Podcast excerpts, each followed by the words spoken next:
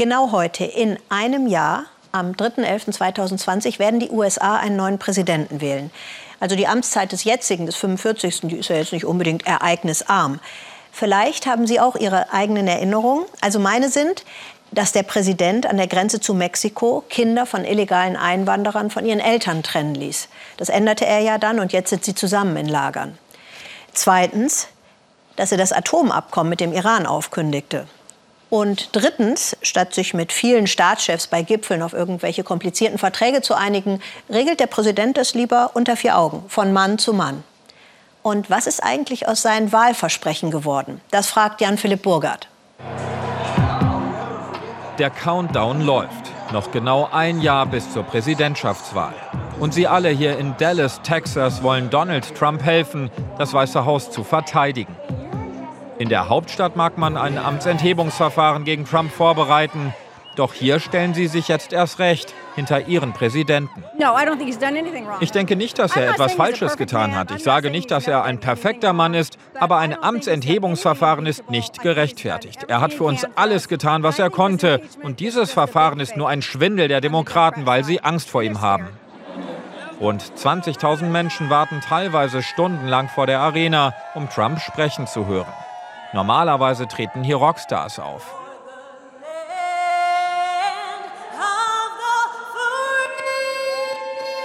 Die amerikanische Nationalhymne wird zur Einstimmung auf die Rede des Präsidenten gesungen.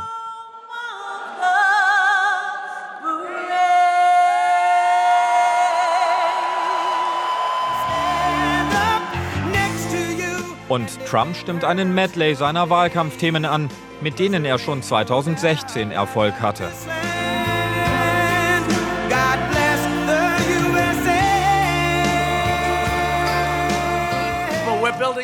Wir bauen eine großartige Mauer entlang der südlichen Grenze. Und sie wächst schnell in die Höhe. Bau die Mauer, skandieren die texanischen Fans des Präsidenten. Dass Trump sein Wahlkampfversprechen nur teilweise erfüllen konnte und bislang vor allem bestehende Grenzanlagen ausbauen lassen hat, nimmt ihm hier niemand übel. Denn schuld daran seien die Demokraten. Sie haben die Finanzierung gestoppt. Sie haben den Bau fast unmöglich gemacht. Aber wir haben uns ein bisschen Geld von hier, ein bisschen Geld von dort und dann von überall besorgt. Und jetzt bauen wir das Ding. 2500 Kilometer weiter westlich. Los Angeles im liberalen Kalifornien wirkt wie eine andere politische Welt. Draußen vor den Toren der Stadt lebt der Schriftsteller T.C. Boyle. Schon vor 25 Jahren schrieb er in seinem Roman Amerika über wohlhabende US-Bürger, die aus Angst vor mexikanischen Einwanderern eine Mauer errichten und sich radikalisieren. Wie hat er das kommen sehen? How did you see that coming? We're one species. We should all wir sind eine Spezies. Wir sollten alle uh, miteinander auskommen, so gut wir können, ohne diese Vorurteile. Aber in der Tradition des Faschismus findet man immer einen Sündenbock, und das ist oft der Fremde. Uh, das ist, was wir erleben. Uh, es ist eine furchtbare Schande für Amerika und für die amerikanische Geschichte. Terrible blight on America and American history. And, uh, Trumps Präsidentschaft wirke sich nicht nur auf das gesellschaftliche Klima aus, sondern auch auf die Umwelt, meint T.C. Boyle. Denn Trump habe zahlreiche Umweltschutzgesetze abgeschafft mit langfristigen Folgen. Ich glaube, wir sind dabei, uns auf die letzten Epochen der Menschheit zuzubewegen. Uh, Alles ist kurz davor zu kollabieren. Wir sind schon jetzt 7,3 Milliarden Menschen und der Klimawandel wird sich negativ auf die Essensressourcen auswirken. Und natürlich erhöht sich schon jetzt der Meeresspiegel. Wenn du dachtest, die syrische Flüchtlingskrise war schrecklich, warte, bis die Fluten in Bangladesch 60 Zentimeter hoch sind. Wo werden all die Menschen hingehen? Ganz in der Nähe von T.C. Boyles Haus zeigen sich andere Auswirkungen des Klimawandels schon jetzt. Hier in Kalifornien wüten wegen heftiger Dürren immer wieder Waldbrände. Forscher rechnen damit, dass solche Katastrophen aufgrund der Erderwärmung häufiger auftreten. Von solchen Zusammenhängen wollen Trumps Anhänger in Texas nichts wissen. Dass der Präsident den Austritt aus dem Pariser Klimaabkommen erklärt hat, wird hier gefeiert. Dieses ganze Klimagerede ist doch ein Haufen Bullenmist. Ich glaube es einfach nicht. Die haben doch keine echten wissenschaftlichen Fakten. Ich bin zwar kein Experte für Klima, aber ich stehe einfach hinter dem, was Trump in der Sache tut.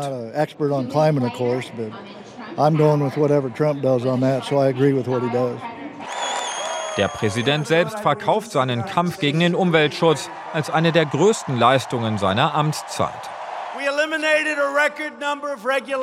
Wir haben eine Rekordzahl an Umweltregulierungen beseitigt. Die USA sind jetzt die Nummer eins unter den Öl- und Erdgasproduzenten weltweit.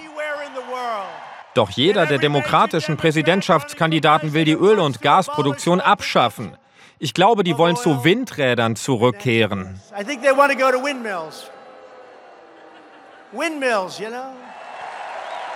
Eine Botschaft, die ankommt. Seine Wirtschaftspolitik ist großartig. An der Börse läuft es super. Ich persönlich arbeite in einem Casino und das boomt. Man spürt, dass die Leute plötzlich mehr zum Ausgeben haben. Fakt ist, während Trumps Präsidentschaft ist die Arbeitslosigkeit auf den niedrigsten Stand seit 50 Jahren gesunken. Der amerikanische Aktienindex Dow Jones kletterte auf ein Rekordhoch. Dies gelang auch, weil Trump die Unternehmenssteuer maßgeblich senkte.